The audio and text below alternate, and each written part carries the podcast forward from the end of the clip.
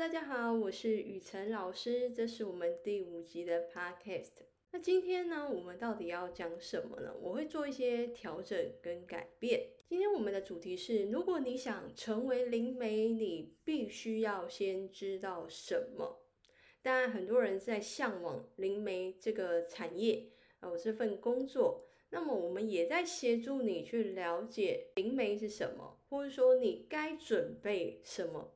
呃，好，做好心理准备之后呢，我们在踏上这条路之前，我们才不会呃走偏啊，或是跟自己想的是不一样的。那今天呢，我们会进行一个通灵占卜。哦，这个通灵占卜呢，就是在讲。我适合成为什么样的灵媒？那么我们会给你四个字，那这四个字分为是灵媒之光。那你凭你的直觉选一个字。那有人说，那我可不可以选两个字呢？当然也可以。那你会有一个比例问题嘛？什么的比例是最重的？那你可以把它做一个排序。那它本身是一个能量的配比，那越重的就在。越前面就是你的第一顺位。那待会呢，在快结束的时候，我们会讲一下“灵媒之光”这四个字，那带给你，如果成为灵媒的时候，你适合什么样的角色？今天呢，我们会分为三大议题。第一个议题就是，如果你想要成为灵媒，你必须先了解你成为灵媒的目的，也就是你要向内探索了。第二个部分是，如如果我要成为高龄的灵媒，我应该怎么做？第三个部分是，如果你没有办法成为灵媒，你又该如何运用灵性的力量放在你的工作上？那我们今天就提这三大议题。第一个部分的议题就是，如果你想成为灵媒，你成为灵媒的目的是什么？我们要开始向内探索喽。很多事情，我们就要开始面对。我们的内心世界，像很多人啊，他为什么那么羡慕灵媒？哦，灵媒到底对你有什么样的吸引力？那他常常呢会出现一些盲点，这些盲点呢包含了第一点就是通灵力就是修行的标准。我之前有遇到一些人，他会认为觉醒就是你的灵的能力的打开哦，你可能可以开始接讯息了。宇宙的讯息、造物主的讯息、高龄的讯息，才代表着你的修行是够标准的。在一些现实生活中，其实很多人他虽然不会通灵，但是他的灵性层次非常高。一个越有勇气去带动世界创造的人，他们的灵性其实是非常高的。也许他们没有翻开。那些灵修之书，也许他们没有在打坐，也许他们从来都没有接触任何关于灵的知识，但是那是在于今生，他可能累生累世就已经修过。你看到的，好像他只是在物质世界的带领。我们在判断一个人他的灵性层次，主要是看他的创造力跟他的领导力。还有他本身对世界的影响贡献的程度来判断，而在我们身上这些通灵能力，它是确实是一个修行的路径，但它不是一个修行的结果。那如果呢，你会有觉得，哎，这是不是我们修行的一个成果标准？那你可能就误会了。你会发现，你真正的在去研究一些人哦，他虽然会通灵，可是他的人品道德其实非常多的瑕疵，他还在路上开启。有时候是因为生命本身要体验一些事物，并不代表他的人格、他的修行就已经达到一个水准了。我们所谓的觉醒本身就是向内探索，所以我们今天的占卜也在帮你向内探索，这也是我在修炼的一个部分。我们必须要让你开始认识到你自己的内心，还有开始去认识别人哦。这个过程是我觉得人们目前最需要的觉醒，就是一颗开放的心，去接受不同的资讯。你越开放，你获得的就越多。那也有人认为通灵力就等于帮助别人的能力，为什么我们会有这样的想法？哦，当我们觉得我们可以帮助别人，就是一种自我价值的肯定。这不是只有在通灵力，这在包含了各层面。有些人为什么觉得自己好像很无能？哦，这个无能来自于他有没有对这个世界产生价值。一个人只要他觉得他对这个世界有价值的时候，他就在肯定他自己了。那帮助别人的能力，这个也不限于通灵力嘛。其实我们到哪其实都可以帮助别人，哪怕我们只是一个扫地的欧巴桑，我们也是在帮助别人。我们在帮助这个环境变得更干净。那大多数人会有一种渺小的心态，所以会觉得我好像要有一种被神赋予的力量，我才有资格，我才有够有本事、够有力量去帮助别人。我，其实这也是一种迷失。你会发现，这世界上有很多很可以帮助别人的人，他未必有通灵力，他是大多数是他的执行能力特别的强烈。还有一种状态，我只要有通灵力，我就能够肯定我自己是有价值的人。哦我我在其他方面，我可能不想要特别的去付出。很多人觉得在各大的领域去努力是一个很费时。很花心思，而且不见得有成果的。今天一旦我好像突然被打开了一种通灵力，我就立刻跟别人的价值、跟别人的程度、层级就不一样了。它是一种自我肯定的来源，也会被赋予说这就是一种能力。像我们人间哦，一般人的能力是什么？可能表达能力哦，那是要练的哦。绘图能力那也是要学习的，写作能力那也是要不断的阅读啊，很多东西它都需要累积，它都需要时间的堆叠，而且也未必获得肯定。更直接的是，他没有办法在很多人的面前脱颖而出。我必须要非常的花费心思、力气跟力量，才能够证明我在这个领域当中出类拔萃。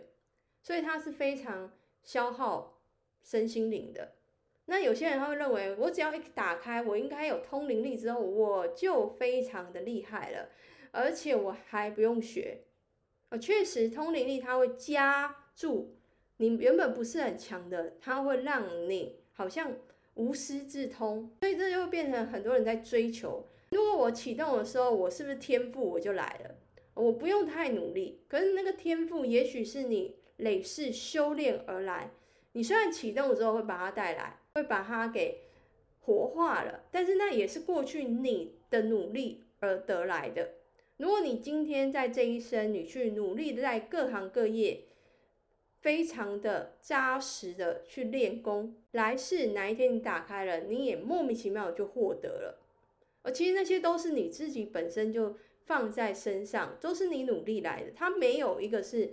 空白的，那你不如掌握当下，好好在这一生这一世去努力耕耘，帮自己把一些能力种下去。所以通灵它是一种启动，看你累世都做了什么事情，你一开启那个不是水龙头，它是在活化过去你所有累世的积累而成就你现在。好像我也是一打开的时候，我可能某些东西就被活化了嘛。那有些讯息、知识，哦，这些都是我累世累积下来。当我打开启动之后，我把它下载下来，那也是我努力得来的一个部分。那我们现在还要来剖析你的心。哦，为什么我现在一连串都要去讲这些事物？我们必须要开始面对我们的内在，就像我在服务很多人的信念转变，我就要分析你。那我现在也把我对世间的一些观察分析给你听，你也去了解你是不是有这样的特质，那背后代表你是怎么样的人，这也可以用来你去观察你周围的人。我们要认识自己，认识别人之后，我们就在这个生活圈里面，我们会越过越好。我们越过越自在。你很羡慕当灵媒的人的时候，我们要先剖析。那如果你想要当灵媒，你真正到底要什么呢？我分为三点。第一点就是与众不同，从此之后我就跟别人不一样了。那种与众不同，我跟别人的等级有落差，那就是自视升高的一种现象。第二种就是我可以帮助别人，别人是需要我的，因为我可以接引讯息，我可以接引宇宙能量，我可以接引别人接收不到的讯号。我比他们更有力量，更有能力，我可以帮助别人。第三点就是，我可以发挥我的影响力。我在这个世界上变得如此的重要，因为我可以跟另外的世界沟通的话，我可以把那些资讯、那些讯息带入这个世界。我是有影响力的人。哦，这三个点，你可以去分析一下你自己的内心。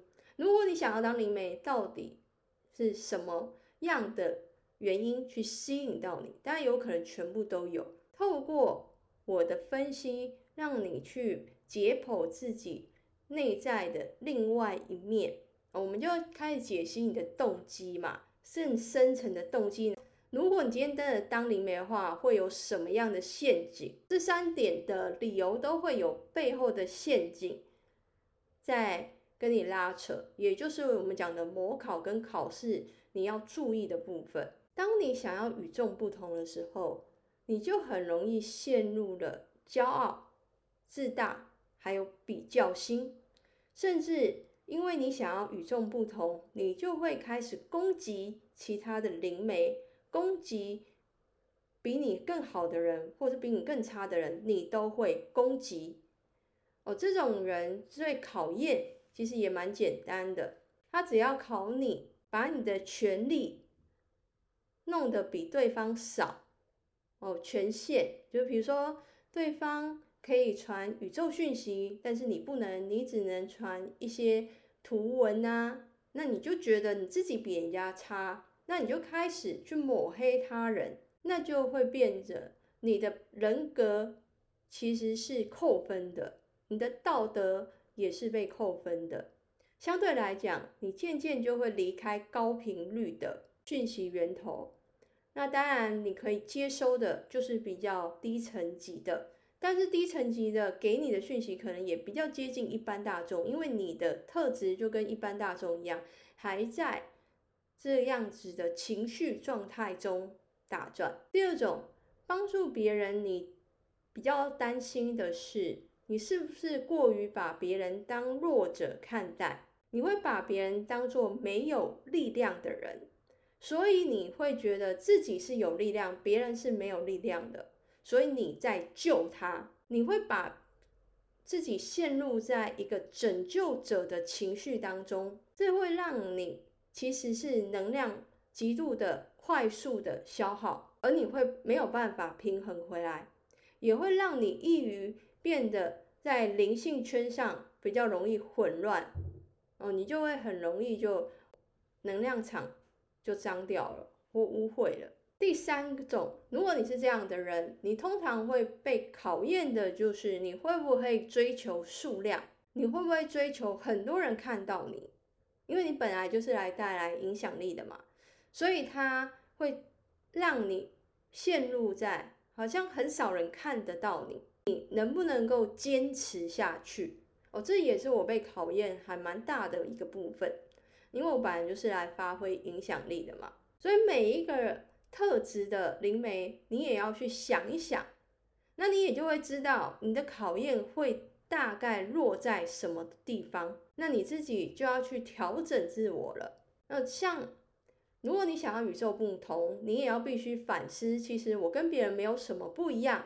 每一个人都还在成长跟进步当中，那么你就会比较容易通过。第二点，你要帮助别人的时候，你要想着每一个人都是在帮助自己，你和他的能量是平衡的，他没有一定非要你不可。但是如果他真的想改变，你只是他一个辅佐的工具，那么你就会变得平衡释怀。第三个。就是假设你是要来这里发挥影响力的，你要想着我改变一个人也是改变，我改变十个人也是改变，关键是我改变了这些人，他可以扩散出去，这也是我常常告诉我自己的。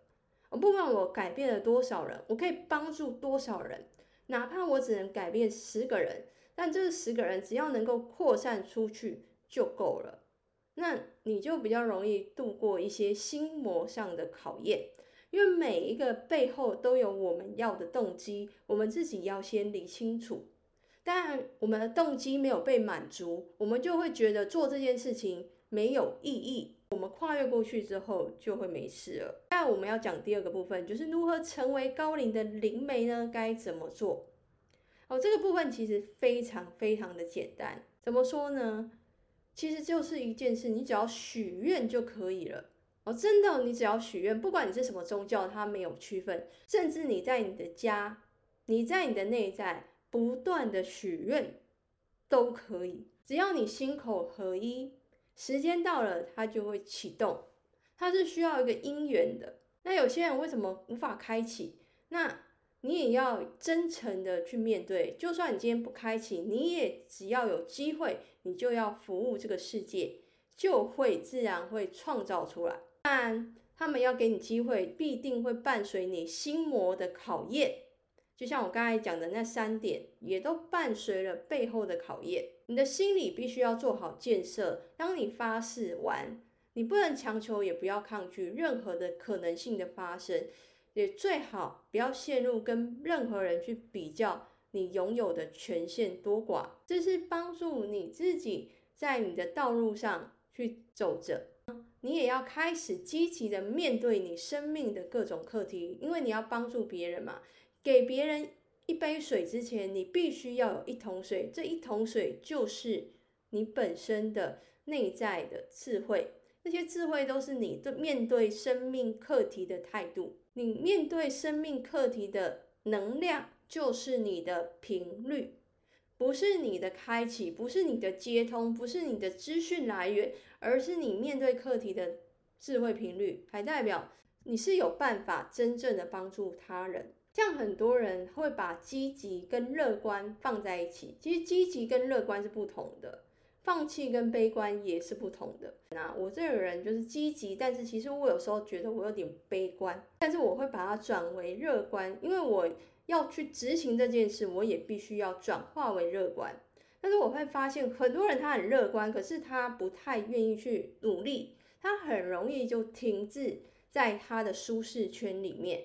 也很容易放弃去努力一件事物，所以本身来讲，我觉得积极的人是不得了的，因为积极你就是要把你所有的能量放在你身上去面对一件事情，去创造一个智慧。那像我自己本身来讲，哦，综合前面到现在，我本身来到这个世界上，我会有所谓的通灵力，是因为我的灵魂。要我有这样的能力，甚至呢，我要接受很多大量的考验，而我的目的是在创造影响力。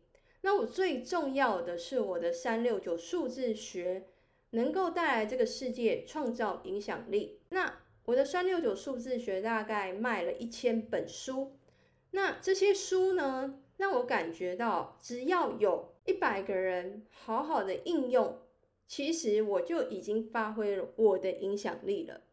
那我也不是一开始我就这样子想，我可能本来就觉得说这么少，那我不想做了。我其实到现在也是会有这样子想法，只是我被卡住了，也不能走，也不能退，所以我就转换我的心念，我能够帮多少人，我就帮多少人。因为我没有办法决定这世界上什么事情扩散出去还是不扩散出去。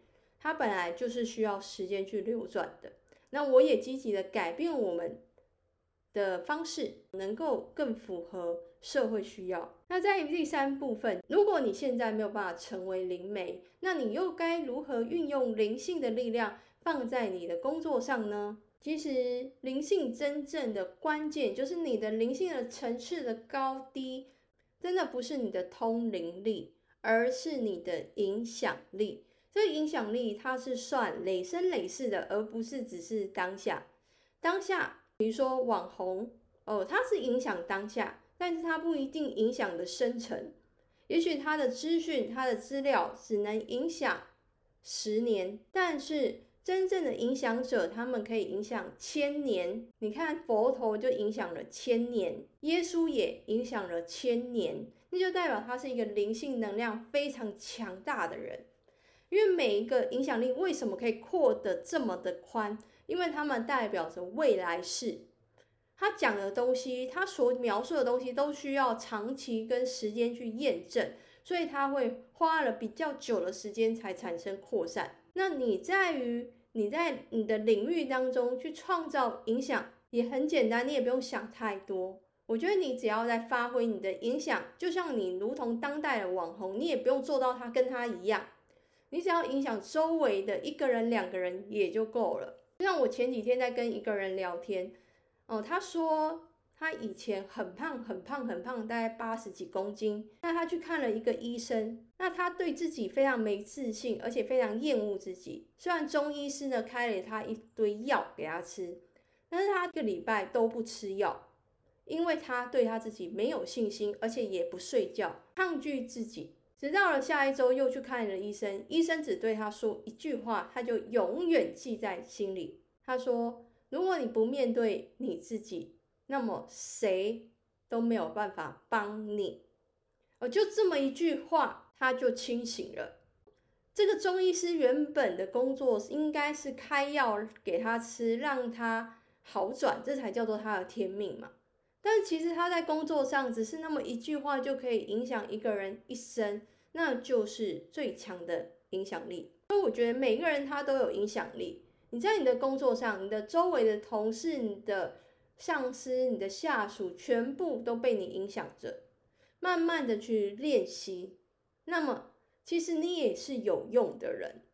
我们在于用灵性能量，我们就是在创造影响，你的影响力就决定了你的灵性的层次了。那当然，影响有分为好跟不好，你越正向的影响，你在于宇宙来讲，你越越重要。宇宙有一种特殊的侦测器。就是你的重要性是被你自己所创造出来的，它会随着累世而带动。如果你越有影响力，你让宇宙觉得哇，你是一个很重要的人，你的来生你就会变得很重要的人。随着你不断的证明、证实，你就越来越重要，这是事实。所有有影响力的人，他们都累生累世去累积自己的影响能量，所以。蛮多有影响力的人都是重复的灵魂在转生的，他是平行时空不断的来，但是他们都是同一条灵魂，所以要练习我们的影响力，也练习你的内在自信，不管多跟少，它就是累积嘛，就像循环一样，不断的堆叠正向能量的运转，那你就会越来越好啊，你就会越来越强啊。然后再讲讲我们今天的通灵占卜了，就是这四个字“灵媒之光”，你选好了吗？你选了哪一个字呢？我们要开始来解析了。我先讲哦，这些讯息就是这个占卜呢，是我通灵的时候把讯息下载下来，那我只是用我自己转述给你们听。那如果你想要知道原文，因为原文其实是最纯粹的，那。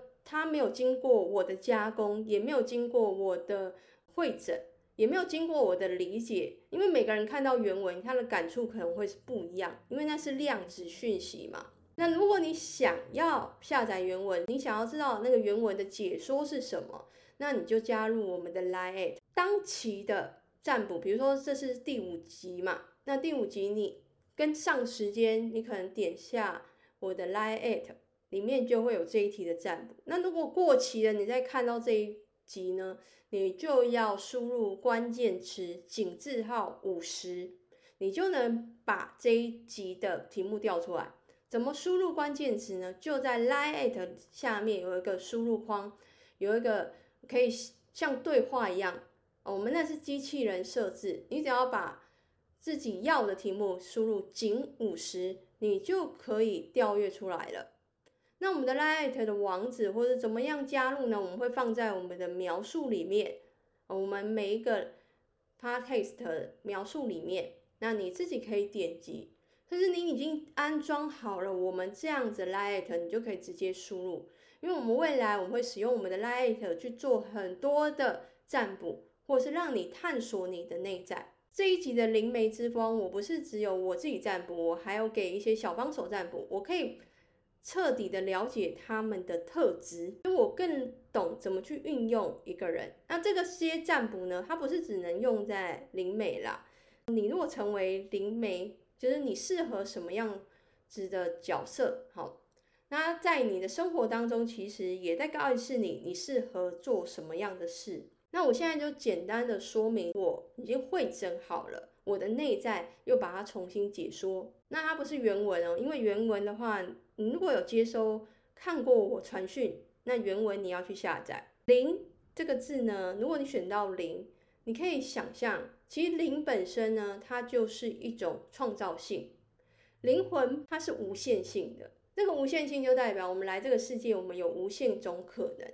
我们透过了接收了灵感，接收了资讯，接收到了，我们把它创造出来。就像我从梦境接收到一些讯息，我把它写成小说。我从梦境中接收到的一些画面，我把它画出来。我是一个艺术家，我在于现实的生活当中，我接收到一个倏忽即逝的灵感，我把它写成一篇文章，这个就是灵，用灵感去连接，并且把它创造出来，变成一个成品。很多人都接收到了各种梦境，有每一个人都把梦境中变成一本小说吗？没有，有些人梦过就算了嘛。那也有人他透过看到一个韩剧。诶，他就可以改编成另外一种剧情，这也是一种灵感创造。灵感它是透过周边的讯息，有形无形的接收、整合之后，把它创造出来。也就是你适合当什么样的灵媒，你适合整合出来，把它创造，就是变成你的作品。实际上的作品就感染一些人。假设你选到这个字，你非常适合做这件事。那于你的生活当中，你也很适合透过灵感去放在你的工作上面，你就不会让你的工作很枯竭。这也是你一种培养你的内在兴趣的一种方法。你可以大量的运用，就代表你的特质很适合做这件事情。那我们再来看到媒，媒这个字，它本来就叫媒介。沟通跟桥梁，所以你选到这个字，就代表你非常适合做协调者的动作。那这个协调者的动作也未必在灵媒这个工作你才能做啊，它可以放在什么样的局面？它可以放在你协调父母之间的关系沟通，你协调老师跟学生之间的沟通关系。你可以协调亲子之间的沟通关系，就是你可以在两者之间再做一个连接的动作。比如说，学生听不懂老师讲的话，你就可以当一个小助理一样，再重新解释给这个学生听，让他更明白老师所讲的每一句话。那同理，当你作为灵媒的时候，接收者听不懂讯息。你可以解释，透过你的解释，他会更明白、更懂，所以也代表你是一个比较感性的人，你也比较有耐性，所以你选择没，这个是你的人格特质。当然，你一旦从事这份工作，你擅长的就是沟通桥梁。但桥梁这件事情也不是只有说话，它也包含了文字的沟通。比如说，你把一个很难的文章或者很难的讯息。国外的灵媒讯息，你重新的解释，让它变得白话，让每一个人都看得懂，那也是你的人格特质。你可以讲到让别人听得懂，你就算不用讲的，你用写的，别人也非常能够理解了。原来是这样哦，你可以把难的东西讲到让别人懂，这就是你很有价值的地方啊。这包含了很多东西，包含了可能。你可以放大一些事物。你如果觉得有些人，呃，国外的可能有什么书籍，你觉得特别的棒，而你本身不是灵媒哦，你觉你可以把它引进来，那也叫做桥梁。你引进这个动作也是桥梁，就像很多人在做业务，业务其实它本身的概念也是桥梁，它是产品跟消费者之间的桥梁，让消费者更了解产品。所以“媒”这个字其实是很广泛的哦，它很适合做桥梁。那你可以连接你生活当中，你是不是也有在做“媒”这个字？是不是也很适合？它不见得跟说话有关，但是它有跟连接上是有关的。销售者他也很适合做“媒”的角色。这些都是让你去深思、更了解你自己的方式。知这个字啊，它有前后的关系，所以有前后关系，它就有带有逻辑跟求证的这个部分。